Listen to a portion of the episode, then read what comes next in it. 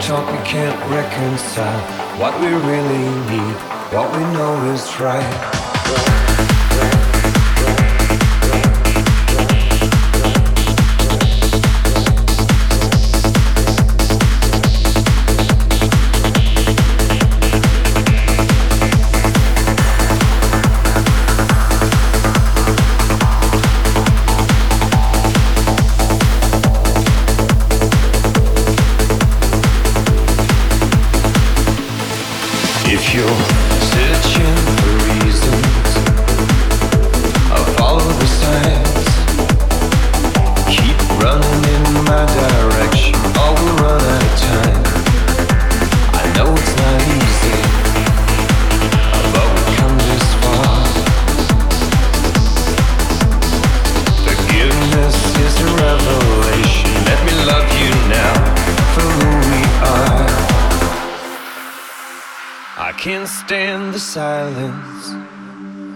can't stand the silence.